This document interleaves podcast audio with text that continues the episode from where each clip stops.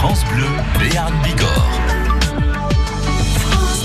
Patrick Poquier, vous avez la parole pour 100% environnement. L'environnement, comme euh, chaque samedi et dimanche avec Écosène. Bonjour Pauline Madec.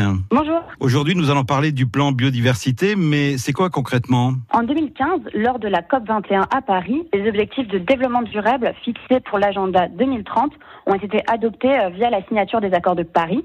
Leur but est de mettre en place des plans d'action pour les populations, la planète et euh, la prospérité. Et bah, le plan biodiversité en fait partie. Ça va servir à quoi en fait? Le plan biodiversité vise à renforcer l'action de la France euh, pour la préservation de la biodiversité et à mobiliser des leviers pour la restauration lorsqu'elle est dégradée. Il permet notamment de travailler sur les objectifs du développement durable en lien avec le réchauffement climatique. Bien sûr, de nombreux liens avec d'autres objectifs sont également